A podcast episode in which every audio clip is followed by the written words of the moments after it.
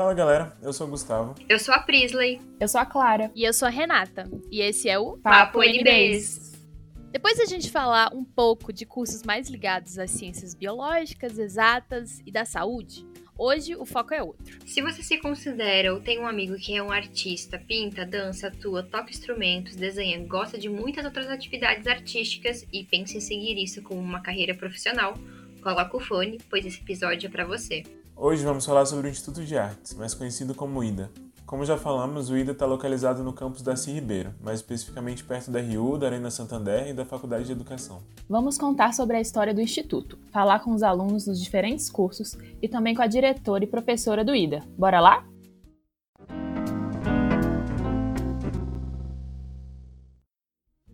A história das artes na UNB é parecida com a da administração e da arquivologia. Existe desde o início da universidade. O Instituto Central de Artes fazia parte do curso tronco de Arquitetura e Urbanismo, lá em 1962. No plano orientador original da UNB, que a gente comentou um pouco sobre no episódio 3 dessa temporada, está escrito que o objetivo do Instituto de Artes era dar à comunidade da UNB a oportunidade de experiência e de apreciação artística. Só que durante a ditadura militar, muita coisa mudou. O IDA sofreu uma perda significativa de professores durante a intervenção. 15 professores foram considerados subversivos e foram arbitrariamente demitidos. Aí, por achar que a UNB não tinha mais condições de tranquilidade para ensino, pesquisa ou trabalho intelectual, mais de 200 professores pediram demissão. Dentre eles estavam Atos Bucão, que você deve conhecer pelos azulejos famosos de Brasília, e Cláudio Santoro, que deu nome ao Teatro Nacional. Depois disso, muita coisa mudou. Nos anos 70, a administração central da UNB resolveu desmembrar o Instituto de Artes da FAO, e o Departamento de Artes Visuais e Cinema passou a se chamar Departamento de Desenho. Esse acabou sendo abrigado pela Faculdade de Arquitetura e Urbanismo. Nos anos 80, ocorreu a união entre a música e as artes plásticas, e assim surgiu o Instituto de Artes da UNB. Atualmente, o IDA é composto por cinco cursos de graduação, sendo eles artes visuais, artes cênicas, música, design e teoria crítica e história da arte. Também cinco programas de pós-graduação, que oferecem mestrado e doutorado, como explica a diretora do IDA, a professora Fátima Aparecida dos Santos.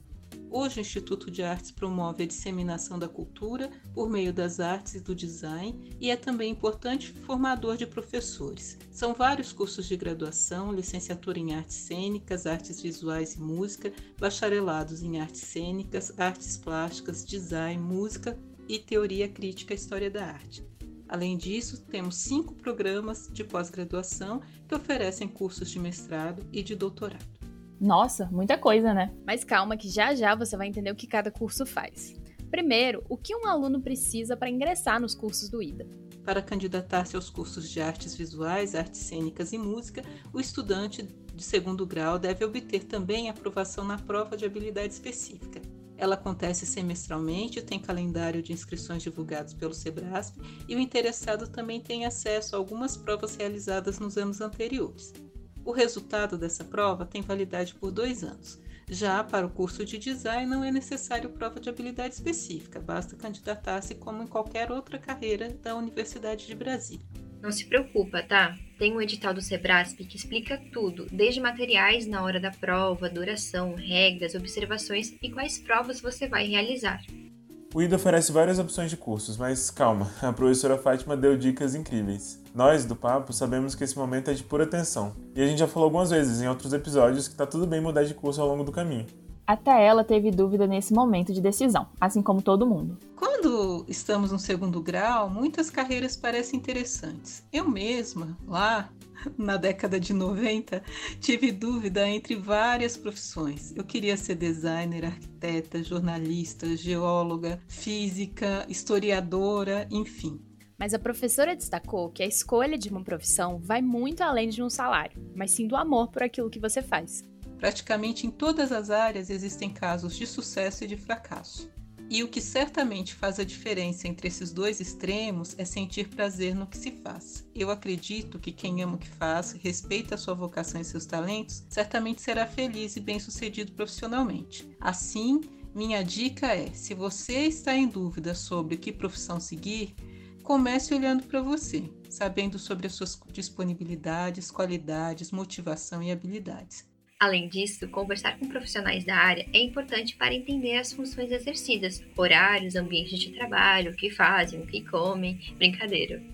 No campo das artes é um pouco mais fácil, porque envolve muitas coisas presentes no nosso dia a dia.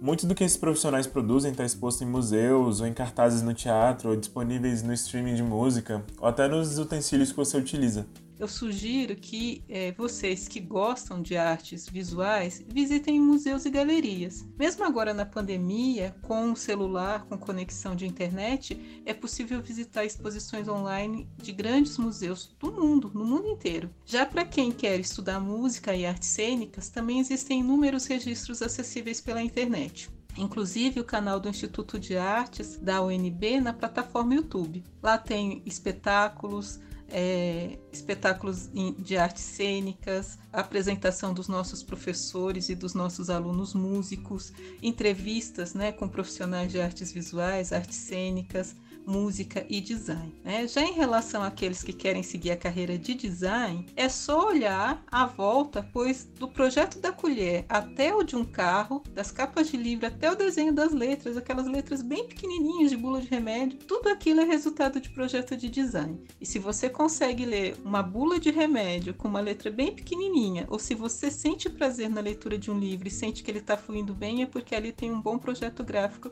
um bom projeto de design envolvido. Se você senta numa cadeira e se sente desconfortável, ali o design falhou. Agora, se essa cadeira te permite trabalhar ou estudar durante algumas horas e mesmo assim o seu corpo não sente cansaço, aí tem um bom trabalho de design. E para finalizar, a professora Fátima falou que ela e outros professores e servidores do IDA esperam que um aluno saia da graduação sabendo. Após formado, esperamos que o nosso egresso não saia sem saber, que sempre pode voltar ao NB para aprender e também para ensinar. Não pode sair é, sem sentimento de cidadania e ética. Né? É preciso que cada egresso nosso tenha o sentimento e o conhecimento do que é cidadania e do que é ética.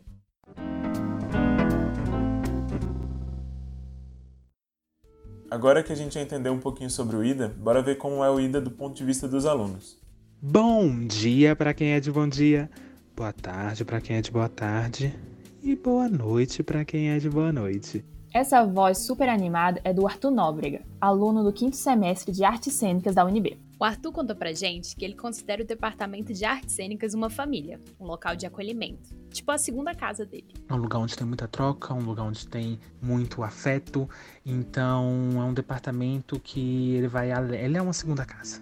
Né? A gente passa mais tempo na UNB do que em casa, então ele se torna realmente uma segunda casa e quando é cheio de afeto, como é o departamento de artes cênicas, eu acredito que torna a experiência muito melhor. A decisão de fazer artes cênicas foi um processo difícil para o Arthur, pela desvalorização da profissão, mas ele não se arrepende de nenhuma forma. Para mim foi muito difícil entrar no, no departamento de artes cênicas porque é, sempre tem esse bloqueio com a questão do ser artista e ainda mais um artista em Brasília. E as famílias geralmente não, não curtem muito. Então é complicado, mas não, não me arrependo em nenhum segundo mas é algo que a professora Fátima falou agora há pouco, né? Você faz o seu próprio caminho e trilha ele para o sucesso, independente da profissão. O Arthur também passou pela prova de habilidade específica e para ele foi um momento de reafirmação. Tive que passar pela habilidade específica, mas eu não acredito que a, que a prova de habilidade específica seja algo eliminatório. Foi algo que me fez provar que eu queria estar lá, sabe? Então, assim, eu passei por esse processo, foi muito bom, o curso de artes cênicas é dividido em cinco eixos: teoria, interpretação, encenação, movimento e voz. Eu achei isso super legal, pois assim o aluno tem uma ampla formação e mostra os vários caminhos que ele pode seguir. Lembrando que se você fizer artes cênicas, você não necessariamente vai ser uma atriz ou um ator.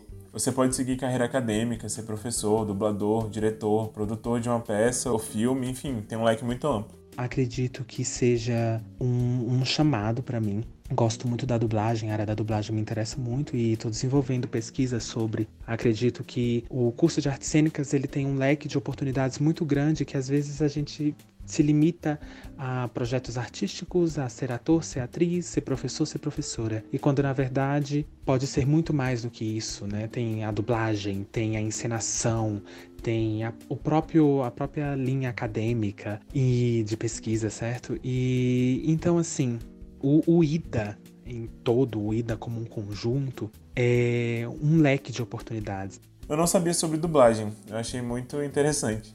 Boa sorte, Arthur. Como tudo não são flores, o Arthur contou pra gente que para ele a pior parte de estudar no IDA é a distância. A distância do ICC, assim, a gente anda um pouquinho, atravessa uma rua, e aí anda mais um pouquinho, e aí vai pra BCE, a gente anda um pouco a mais pra ir pra BCE. Ah, eu acho ótimo. Exercício do dia já pago. Quem é estudante da UNB no Darcy nem precisa de academia, né? É só pegar matérias em, em prédios diferentes que vai ser suficiente, vai ficar com as pernonas grossas. Mas eu acredito que a melhor parte seja o jardim, as pessoas e, sabe, essas trocas que tem no departamento. Eu acho que o ambiente é muito bom. Por mais que é, seja complicado e tóxico às vezes o ambiente da universidade, por N questões internas, psicológicas. Eu acredito que estar num lugar onde você é aceito e, e compreendido é muito importante. Hum, fofo demais. Assim eu fico com muita saudade dos meus amigos da UNB, meu Deus.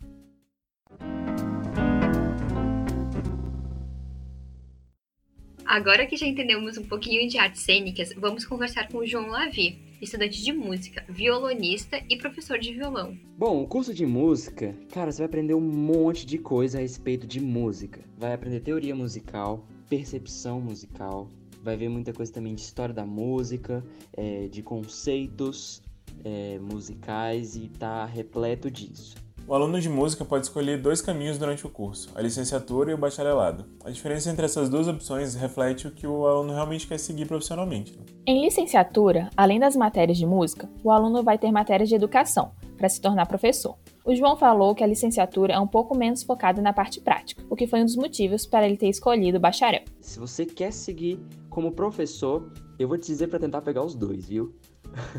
e se você quer seguir carreira mesmo, uma coisa mais performática de tocar isso aquilo, vai pro bacharel e é nós. João também comentou que por causa dessa diferenciação, cada aluno tem um ensino diferente. Enquanto alunos de licenciatura têm que sair da faculdade sabendo fazer um planejamento de aula e como vão direcionar os seus alunos, o aluno de bacharel tem que sair sabendo tudo sobre seu instrumento.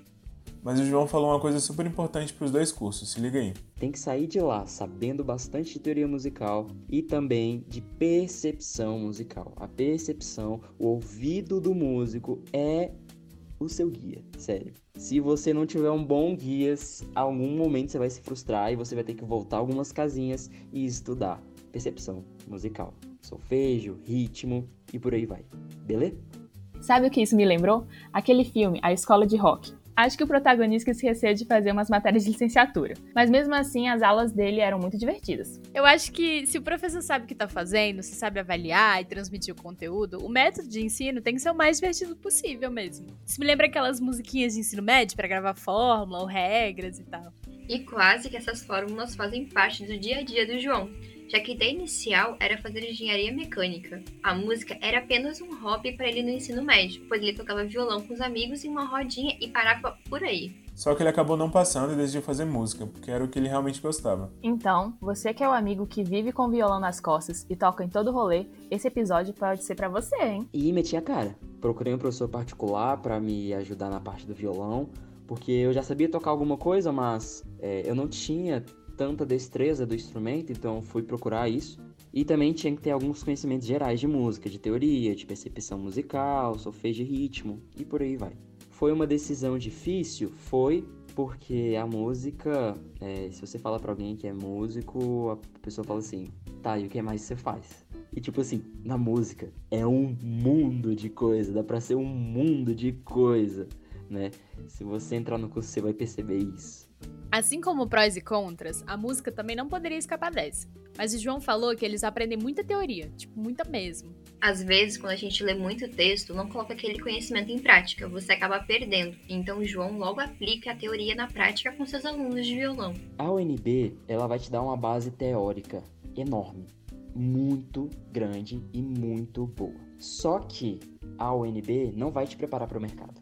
É forte isso, mas é, é a verdade. Então, você vai ter que se virar para você aplicar tudo aquilo que você já está aprendendo. E a dica e o pulo do gato aqui, melhor dizendo. Já quando você aprendeu alguma coisa nova, já tenta passar isso para alguém.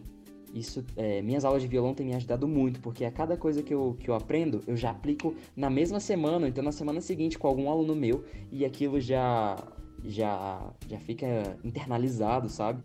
Mas e para o futuro, quais são os seus planos? Olha, as minhas perspectivas são realmente trabalhar na música mesmo. Inclusive, já estou trabalhando, né? Fazendo alguns shows e dando aulas particulares de violão e de teoria musical e percepção. Então já sabe, se precisa de um professor de violão, já sabe onde encontrar.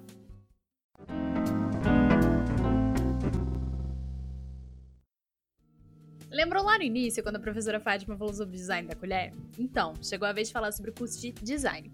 Segundo a aluna Larissa Moura, o curso é incrível. O curso de design na UNB, ele é um curso absolutamente incrível, na verdade. Ele é uma mistura interessante de disciplinas práticas, disciplinas teóricas. E eu acho que o design, ele, especialmente o design que eu vejo na UNB, é muito isso de pensar na conexão além do bonito, além do estético.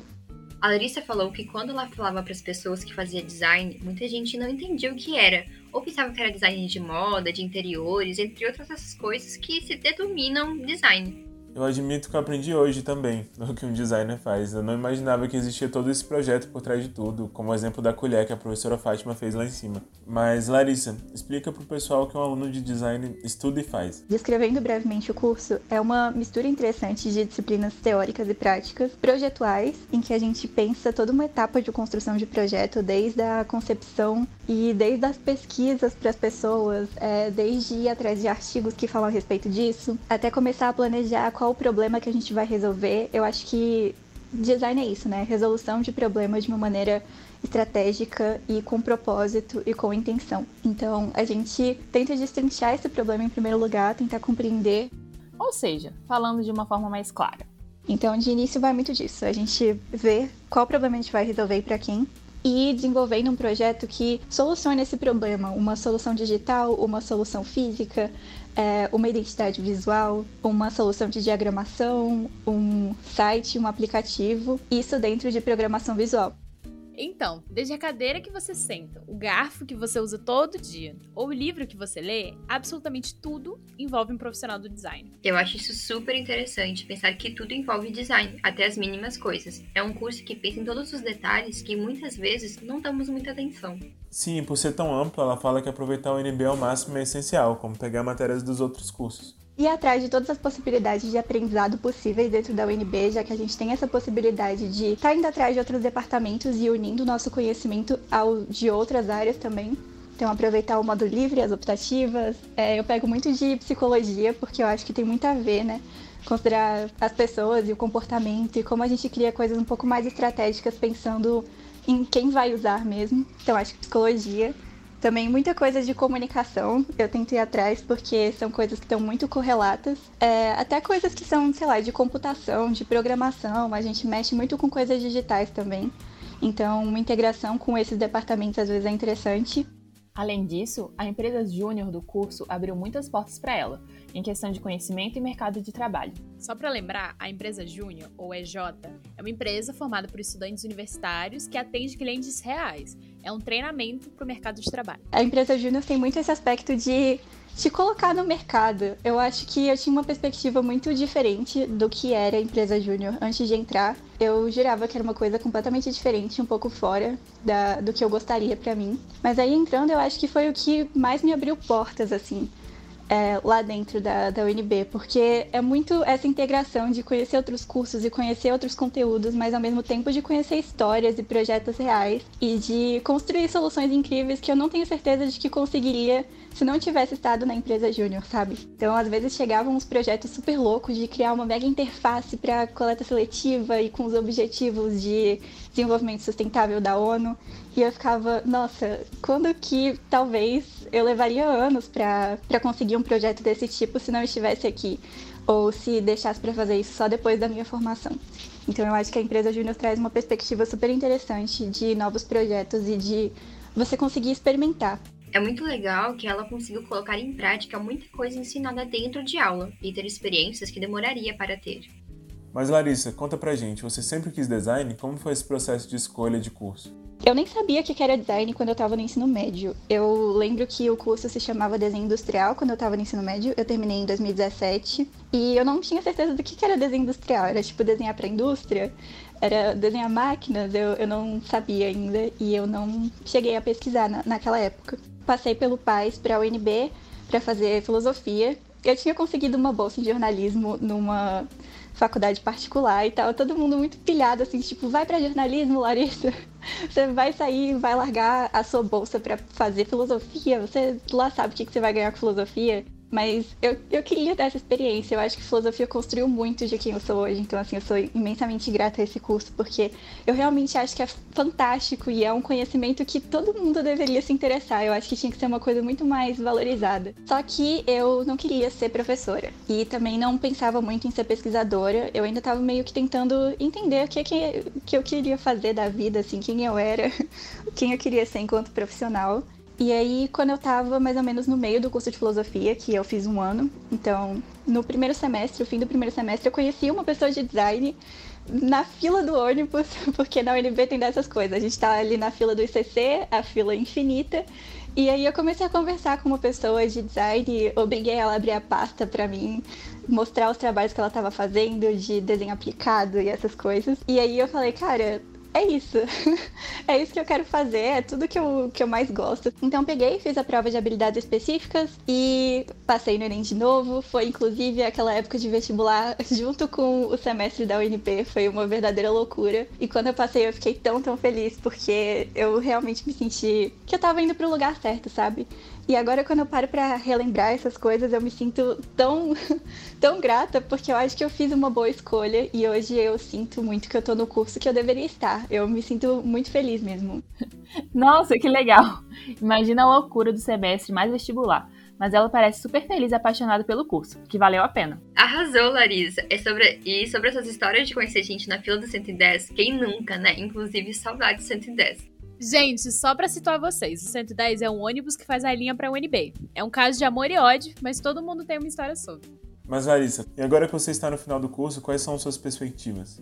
Eu tenho pensado muito em seguir uma área de pesquisa com usuários, que é o tal do UX Design, a experiência do usuário, design de experiência do usuário. E também tenho pensado muito em coisas que têm a ver com gestão de produto. Então, ver toda a construção de um produto do início e ver como fazer a gestão disso, gestão de times e tudo mais eu realmente consigo visualizar agora de uma maneira bem mais clara, tanto através da, do curso, como da empresa júnior, como do projeto de extensão, como construir melhor projetos que considerem todos os envolvidos, assim. A pessoa do design que está aqui fazendo o projeto, o cliente que vai ser afetado e todas as pessoas que estão no meio do caminho também.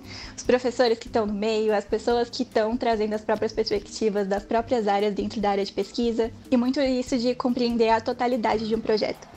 Então, com certeza, tudo que eu pretendo fazer depois tem a ver com toda a minha história. A Larissa só falou coisas boas do IDA, como os projetos de extensão, os professores, a EJ, a possibilidade de liberdade de criação. E é justamente isso que ela sente falta, né? Porque com o ensino remoto as coisas mudaram muito. Eu acho que justamente pelo fato da gente ter tanta disciplina projetual e tanta coisa que necessita de uma integração em equipe e dessa questão de ter feedbacks mais imediatos dos nossos projetos e de também ter essa integração de ver os projetos das outras pessoas, ver o que foi desenvolvido por outros grupos, foi uma coisa que eu senti bastante falta desse ensino remoto. E eu acho que é uma questão normal, assim, de adaptação à tecnologia. Acho que talvez essa mostra de portfólios ou esses feedbacks mais imediatos, ou essa integração entre pessoas mesmo, é uma coisa que fica dificultada quando a gente só conhece os nossos colegas a partir de uma tela ou, enfim, às vezes a gente nem viu o rosto de ninguém porque tem essa questão da, de ligar a câmera. Eu mesmo nem ligo a câmera às vezes. Realmente, não é só você que está sentindo falta do ensino presencial. Acredito que é a grande maioria. É outra experiência e faz muita falta, porém é necessário por enquanto, né? É, realmente. Eu tô com muita saudade de tudo da UNB. Eu já tô pronto pra, pra virar jacaré nesse CC.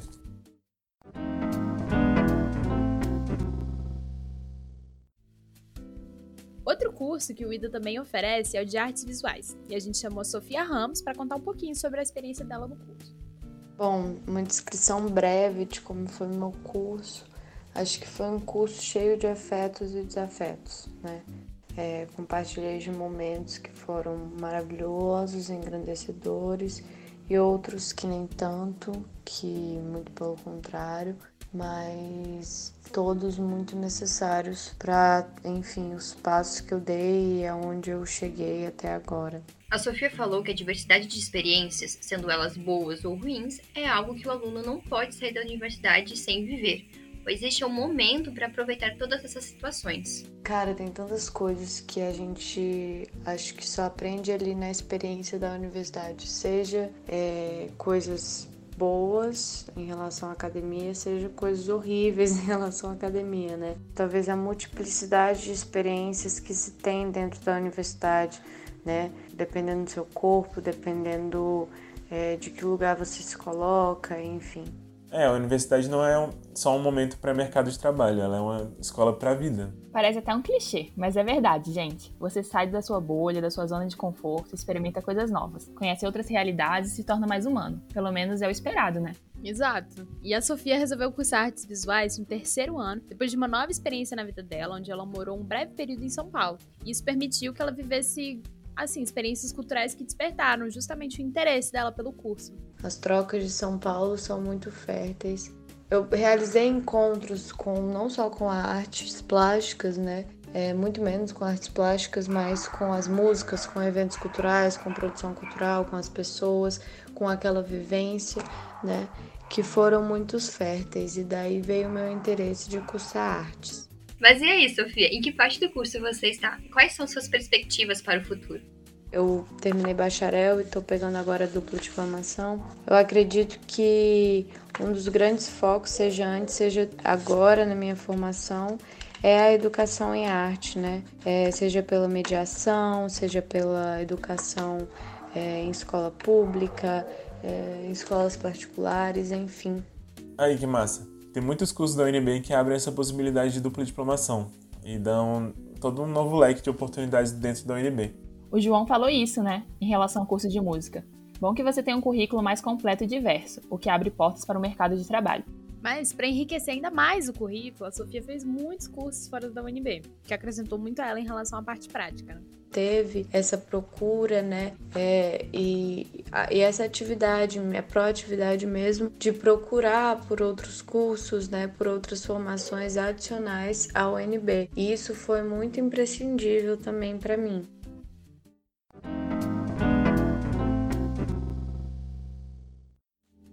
E para finalizar essa rodada de cursos do IDA, vamos falar de um curso que eu amei a sigla. Olha que chique. Tchá. Imagina, você chega para aquele vizinho invejoso e fala: Eu faço tchá. Amei, mas vamos explicar. TIA é a sigla para o curso Teoria, Crítica e História da Arte. O nome em si do curso é a pura chiqueza também. Para nos contar um pouquinho sobre o curso, a gente conversou com a Vitória Campos, que está no quinto semestre de TIA. TIA é um curso para quem gosta de ler muito, para quem gosta de ver coisa que já passou, estudar gente morta e tudo isso junto com arte e gente falando de crítica, esse tipo de coisa. Brincadeiras à parte, mas o curso oferece disciplinas que abrangem conhecimentos mundiais da antiguidade até os dias de hoje, de concepções internacionais até questões artísticas nacionais e latinas, como movimentos de arte brasileira, decolonialidade e afro-brasileirismo. O curso é novo na UNB. Só em 2012 a graduação começou a fazer parte da universidade.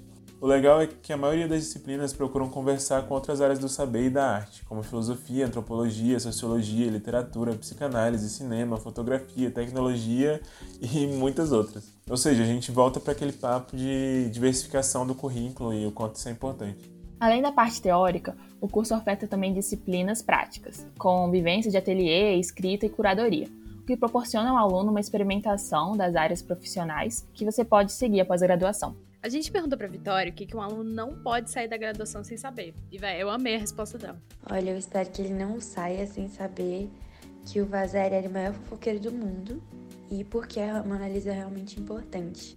Toda área tem um fofoqueiro, né? Impressionante. Sim. Mas ela falou que eles estudam alguns artistas brasilienses, que é algo muito importante para valorização da arte local. Tá, mas uma pergunta que não quer calar. Por que a Mona Lisa é importante? Ela era um, uma peça que saía, que se movimentava.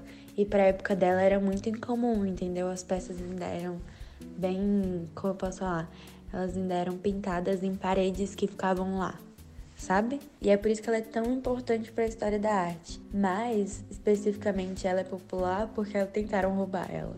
E é literalmente muito pequena. Realmente, quando eu descobri que ela era pequena, foi muito frustrante. Sim, demais. Mas, Vitória, como você decidiu fazer chá? Minha mãe queria que eu fizesse direito, meu pai queria que eu fizesse medicina ou engenharia. E aí eu vi que eu não gostava de nenhuma dessas áreas. Eu não. Nossa, eu tenho muito medo de sangue.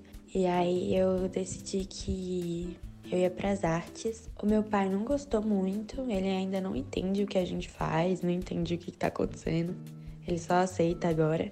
Mas a minha mãe viu que eu tinha um plano, assim, eu sempre tive muito delimitado o que, que eu queria fazer no curso, e ela achou mais de boas. Eu acho que todo pai tem vontade de ter filho médico, né? Ou grande maioria. Eu passei por isso, mas meus pais sempre respeitaram muitas minhas escolhas e decisões. E, gente, eu não daria certo como médico. É verdade, não daria mesmo. Contar o episódio do Mingau. Uma vez o meu gato, meu gato tava doente, precisava de uma injeção, né? A Prisley enfim, tava aqui em casa, me ajudou. Aí a gente segurou o gato assim. Quando eu fui dar, a Prisa quase desmaiou, velho. Ela baixou a pressão, ela teve que sentar no, na cama assim. Ela, meu Deus do céu, amiga. Eu falei, calma, foi tudo certo, meu gato está bem. Eu fiquei tremendo, cara, branca. Ai, que situação. Ai, foi horrível. Mas enfim, que bom que a Vitória seguiu o coração dela e tá fazendo algo que ela gosta, porque o prazer pela profissão realmente é essencial. Super essencial. Mas Vitória, o que você pretende fazer futuramente? O mundo das artes é muito pequeno, né? São poucas vagas. Então, eu trabalharia com qualquer coisa que me desse um emprego.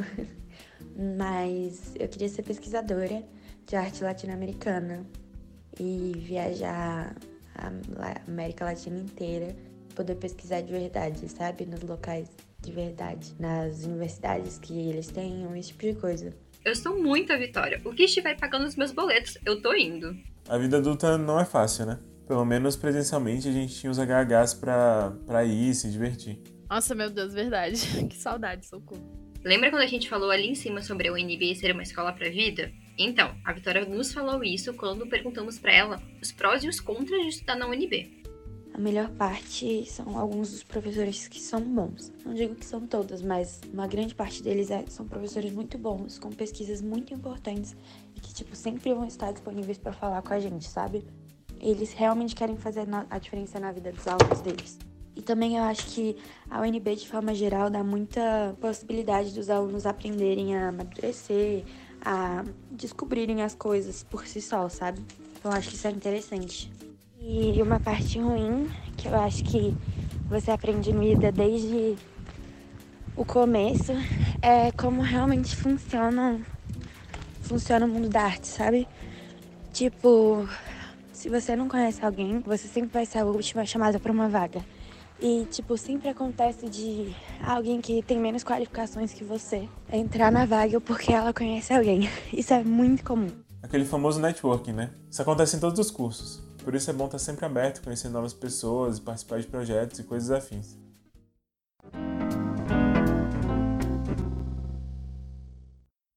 Esse foi o episódio de hoje da terceira temporada do Papo Unibase. Espero que vocês tenham gostado muito. Se você tiver alguma sugestão de episódio, curso, assunto ou temas que a gente acha que poderia abordar, manda mensagem pra gente no Insta, arroba PapoNBs. Acompanhe também as contas do Insta, arroba UEBcast, arroba lab, underline áudio, para acompanhar nossas atividades nessa jornada. Esse episódio teve áudios da professora Fátima Aparecida dos Santos, diretora do Instituto de Artes da UNB. Também tivemos a ajuda dos alunos Arthur Nóbrega, de Artes Cênicas, João Lavi, de Música, Larissa Moura, de Design, da Sofia Ramos, de Artes Visuais e, por fim, da Vitória Campos, de Teoria, Crítica e História da Arte. Muito obrigada pela ajuda! episódio foi produzido por mim, Renata, pela Prisley, pela Clara e pelo Gustavo, todos do projeto de extensão UNBcast. O roteiro é da Prisley. A edição é da genial Juliana do Vale, a música é do André Crema, as redes sociais são da Audrey e a capa é do Pablo Schäufler. Então, tchau, até semana que vem. Até, beijos. Valeu. Até semana que vem. Beijo. Falou.